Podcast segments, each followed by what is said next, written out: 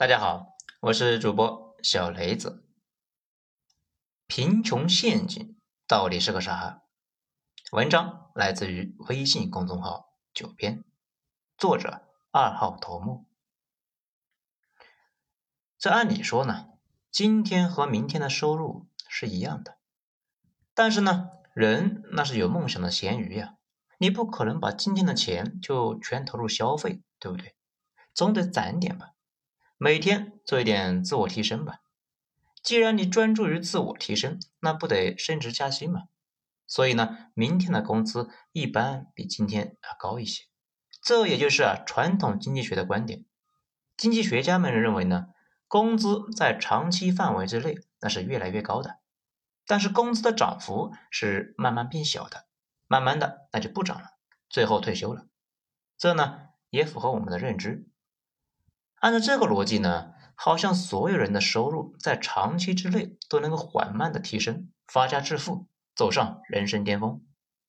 而且这个逻辑呢，认为生活中多出来的那部分钱是收入增加的关键。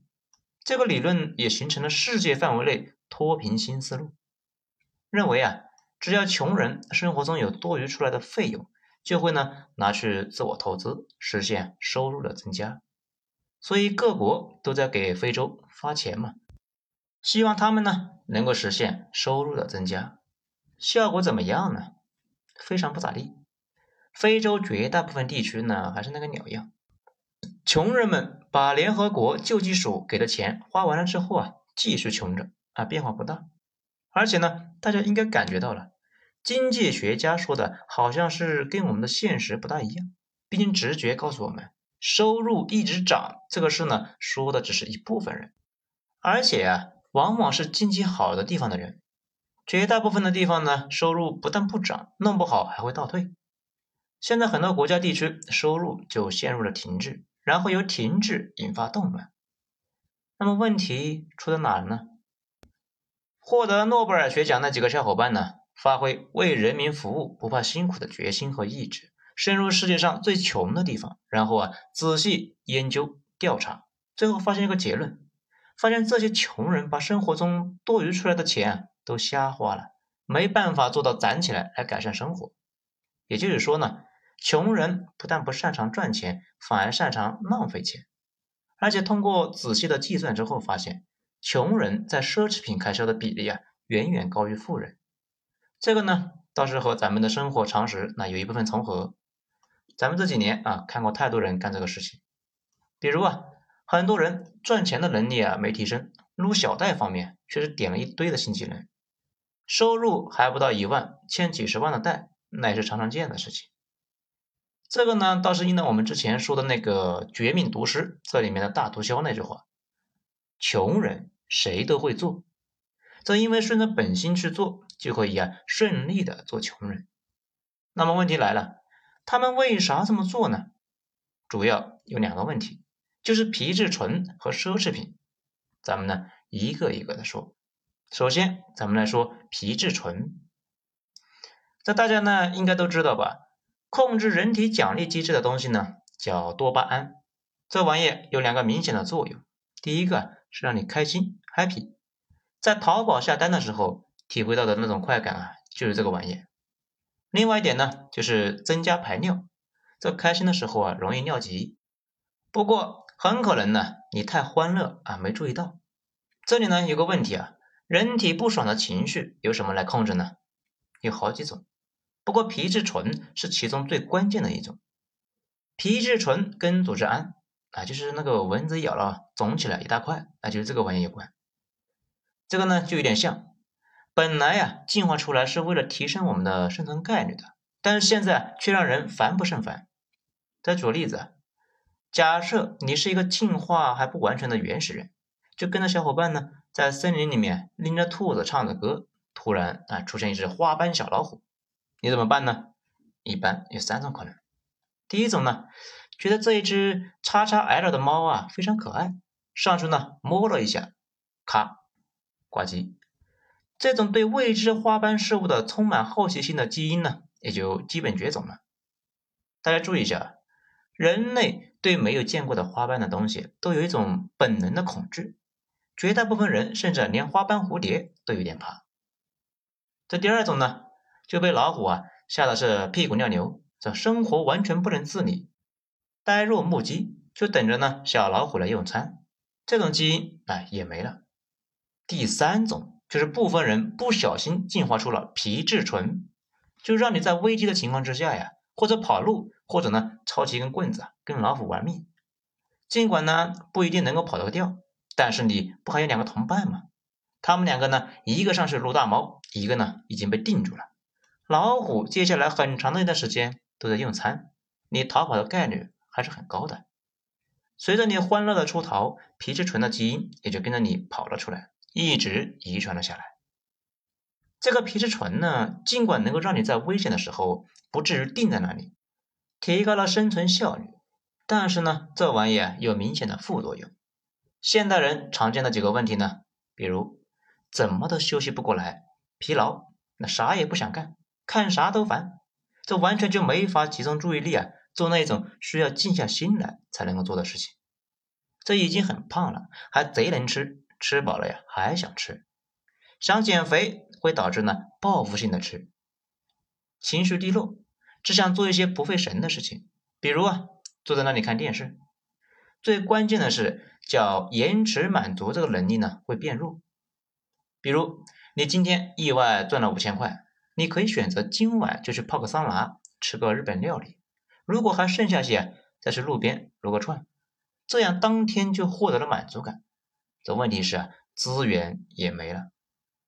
还有一个选择，你呢可以把这些钱啊攒下来，攒够钱搞一个店面，等到店面赚了钱之后啊再享受。这个就是《穷爸爸与富爸爸》这里边说的：穷人花血汗钱，富人花资产赚的钱。但是这个过程中啊，你就得攒钱，不能够花，还要延迟满足，可能呢需要十年、二十年才能够吃到今晚的那顿料理，你忍得住吗？而皮质醇会导致延迟满足的能力呢变低，这也好理解啊，心情不好的情况之下才需要购物来化解嘛，妹子们啊都知道的啊。国外呢一般把这些不好的状态称之为压力。不过，如果在国外待一段时间，就知道他们说的那个压力比咱们说的范围要广得多啊！几乎所有的负面情绪，他们都归结到压力上面去了。一般来说呢，你所有的情绪都是你体内的几种神经递质和激素的外在表现。多巴胺分泌多的人，一般情绪啊能好很多；分泌少的人，容易得抑郁症。如果再少的话呢，就容易得老年痴呆症。这个皮质醇也一样，如果确实是危险状态之下，没这个东西啊，可能呢就挂机了。但是正常情况之下，这玩意过多呢，也可能会产生抑郁症，成天情绪低落。说到这里呢，大家可能就要问了，那你说这玩意跟咱们的今天话题有什么关系呢？贫穷的本质的作者应该是跑去那些穷地方啊抽血测量过，他就发现啊。穷人体内的皮质醇的含量比正常状态要高的很多，为什么多呢？因为穷人的生活破事多啊，疲于奔命，精神上的痛苦比正常人高得多，这就导致于他们的皮质醇的含量比正常人高得多。咱们刚才讲啊，这玩意是控制消极情绪的，皮质醇水平高的情况之下，人容易消极，提不起斗志。这只想干一点轻松愉快的东西，用我们时髦的话讲呢，叫心态崩了。如果感受不到这种状态是一种什么心境呢？只需要想一想自己的状态不好的那段时间，那就明白了。这种状态之下呢，很可能持续消极，那别说远期的规划了，可能呢，明天的事情都不想去想了。如果你大学毕业有稳定工作，精神状态呢持续不好，也就是顶多啊工作不起色不加薪。但是如果你是个穷人的话，那就麻烦了，因为你就会被锁死在那个状态了。这个也就是我这一年发现了一个明显的现象，有很多人呢宁愿自怨自艾，也不去奋斗，成天呢抱怨。咱们以前觉得那些自怨自艾的人是心态有问题，现在看来。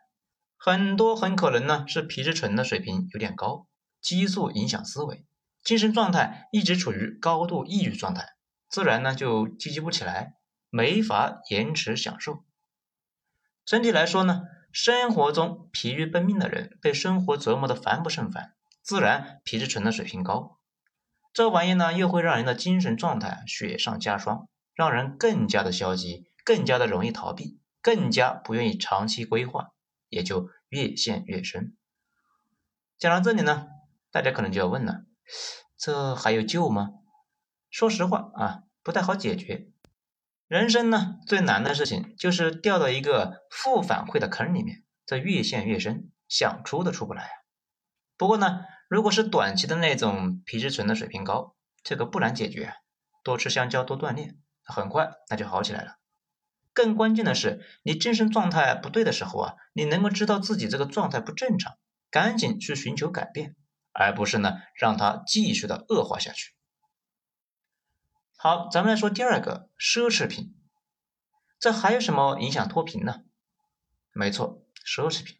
咱们呢，下面来讲这个话题。奢侈品有三种定位啊。首先，咱们说第一个，以前啊，读者文摘时代经常有这么一个段子，这后来公知们特别喜欢，从二零零三年一直玩到现在。前几天呢，还在网上发来着，想说啊，美国人比较朴素。中国人呢比较奢华，当然呢，这个段子呢是编的啊。这有人说呢，比尔盖茨的女儿呀就过得很朴素啊，生活比较节俭。那就有个问题啊，真实的盖茨千金的生活是怎么样的呢？这也是有报道的，说比尔盖茨的千金啊喜欢吃必胜客的至尊披萨，这个玩意呢，在美国那就是一个煎饼果子级别，而且呢，他多次说自己爱汉堡包。这么看，确实是挺朴实无华的。此外呢，还喜欢两千刀一块的日本顶级牛排，那美刀啊，这个玩意啊，就不是正常人能够玩得起的了。而且说还喜欢穿安德玛那个衣服啊，在美国跟李宁差不多吧。同时呢，爱马仕专门给他设计了骑马服，这又是限量款，一般人呢不但买不起，而且买不到。此外，他还是一个马术爱好者，名下有几匹顶级的阿拉伯大马和至少五块地皮的马场，以及配套的训练和养马专业人士。大家注意一下，这类的马呢贵的离谱，而且啊挑食挑环境，每一匹马呢都得一群人给养着，这比跑车难养多了。平时呢他也会偶尔开一开电动车，但是啊。周末的时候，坐自己的私人湾流飞机回西雅图。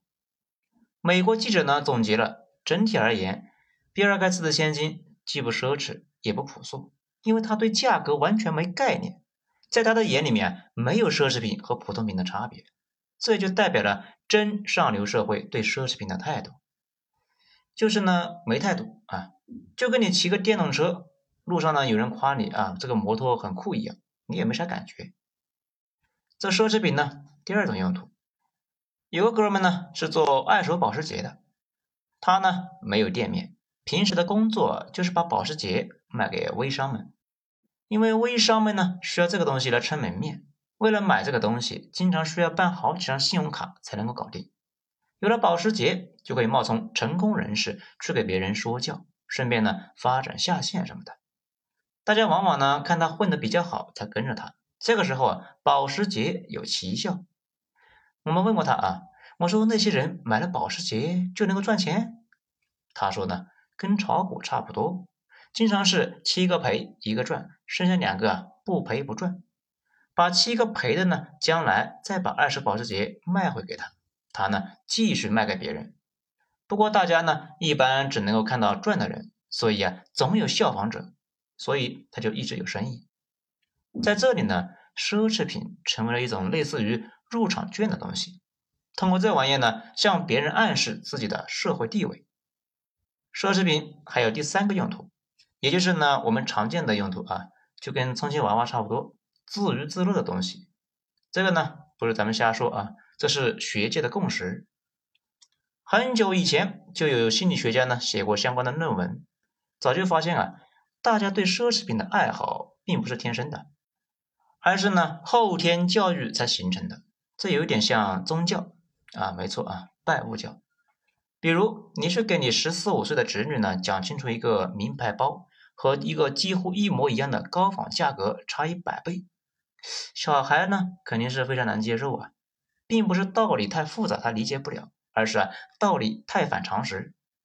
就像你跟一个不信教的人解释啊耶稣和他爹是同一个人一样，奢侈品的价格也是信仰，并不是逻辑。正常人不懂很正常。一下子就懂了，说明啊他脑子有问题。但是等到这个女孩大学的时候啊，那就慢慢的明白了。中间这几年就是洗脑时间，需要商业广告和消费文化轮流的轰炸，才能够慢慢的培养出拜物教的接班人。这个呢，也是为什么很多人就纳闷呢啊，奢侈品行业基本都是暴利，但是很多奢侈品的企业现在也面临倒闭的问题。主要原因就在这里，给大家洗脑呢，不说成本呢，那都得花钱呢，而且成本高的离谱，足够把他们给拖垮。正是这种长期的洗脑，让一部分人信仰了奢侈品，所以他们花大价钱买的时候啊，才能够获取那种巨大的幸福感和愉悦感，这就感觉呢，整个人得到了升华。这为什么我们花这么大的篇幅来讲奢侈品呢？因为啊。《贫穷的本质》这本书里面反复强调要降低奢侈品的消费。咱们上面也说了，真正有钱人的眼里面的奢侈品，就是你眼里的两千块的电动摩托车。只有想骗钱和被人洗脑洗坏了的人，才会对那个玩意有特别的兴趣，才会给那个玩意支付高额溢价。如果你本来就有钱，这个无所谓；但是如果你本身需要资源来自我提升，然后你搞了这东西啊。脑子那就是进水了，而且无论是东西方，都出现一个有意思的潮流，就是在刚开始发展的时候，都会对奢侈品消费呢趋之若鹜。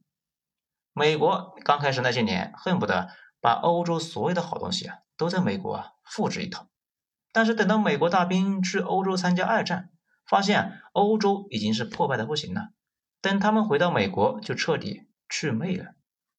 日本也一样，刚起来的时候，少女麦春也要买一个名牌包包。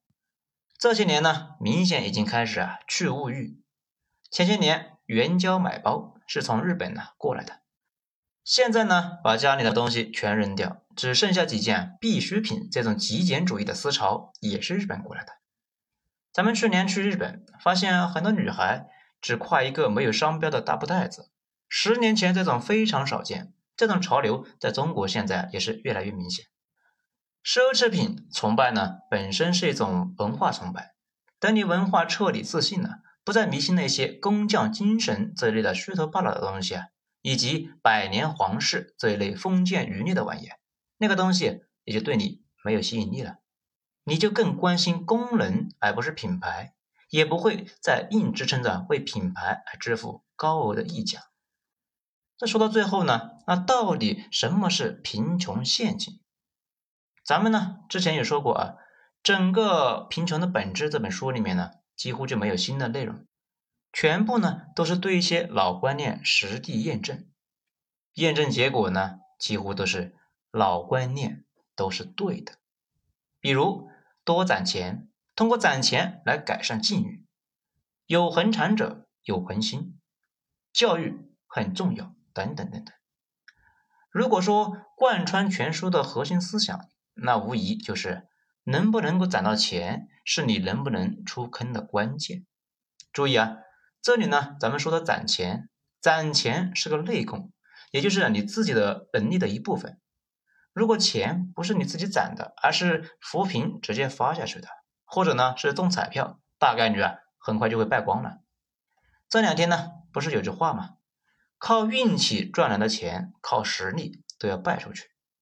除此之外，看完本书的体会呢，就是很多我们从小接受的什么中华传统美德观念都是对的，比如勤俭持家、量入为出等等等等。这并没有因为进入现代社会而就不适用了，反而是那些观念太过于新潮的人，往往呢就会被小戴给撸死了。这里呢，再回到我们的标题，说的是啊，什么是贫穷陷阱？这看完本文呢，大家应该也就明白了。不切实际的奢侈消费就是贫穷陷阱，导致你攒不到钱，生活困苦，生活状态又不好，又没有存款，会导致你皮质醇升高，精神也出了问题，更加难以集中注意力，更加难以延迟满足，这就是一个循环下降的坑。这个说法对所有阶层的人都适用。这前几天呢，看到一个帖子，说是某个大佬对未来啊这几年的整体啊非常乐观，这评论区就是一片的冷嘲热讽啊。我说一下我自己这些年的一个感触：牛逼人基本呢对未来那都是乐观判断，但是当下永远都是按照危机时期来打理的，控制现金流。准备啊过冬粮，小心谨慎的走好每一步。反过来呢，一些人是恰好相反，对未来很悲观的同时又大手大脚，不攒钱也就罢了，还各种超前消费。你们说这种人不垫一下，还等着过年？最后呢，看到有一句话非常有启发啊，分享给大家：简单的欲望只需要放纵就可以实现。而高级的欲望放纵是实现不了的，需要的是自律和克制。好，本章就全部讲完了，谢谢大家收听，我是主播小雷子，精彩咱们下章接着继续。